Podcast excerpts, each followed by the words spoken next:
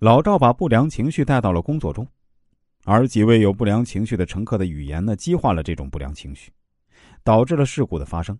也许啊，这只是一个特例，但是类似的情绪污染，我们或多或少都经历过。一些人的情绪比较烦，并把自己的坏心情啊都表现出来，以致严重影响自己的工作效率。美国耶鲁大学管理学院研究发现，四分之一的上班族经常生气。耶鲁大学组织行为教授巴萨德也强调，经常生气就像不断的小感冒，严重影响了工作。奥斯特瓦尔德是德国著名化学家。有一天，他由于牙病发作疼痛难忍，情绪很坏，走到书桌前，拿起一位不知名的青年寄来的稿件，粗粗的看了一下，觉得满纸都是奇谈怪论，顺手就把这篇论文丢进了纸篓。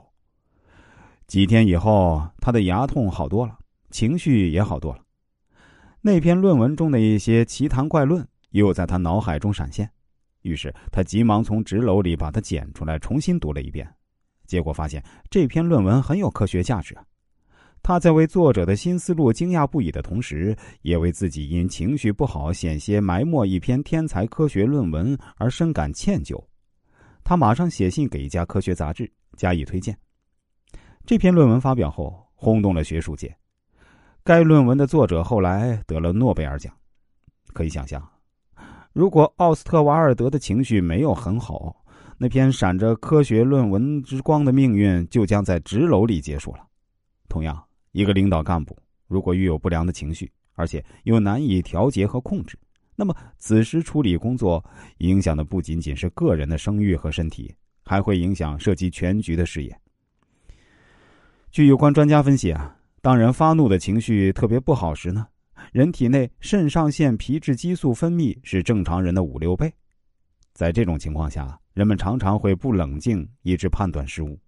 所以，当情绪不好时，最好不要急于去做自己计划中的重要工作，而应该先调节自己的情绪。所以，心情不好、情绪不良时，你要做的不是尽情的发泄，把喜怒哀乐表现无疑。而是要学会调试。首先，不同的怒气区别对待，怒气的来源是不同的。如上班前孩子吵闹影响了你的情绪，或者路上塞车导致迟到又被老板批评而心情糟糕，这种在焦虑下引发的怒气来得快去得也快，负面效应较小。一些简单的方法就可以化解，比如早点起床，妥善安排孩子。避开上班高峰期。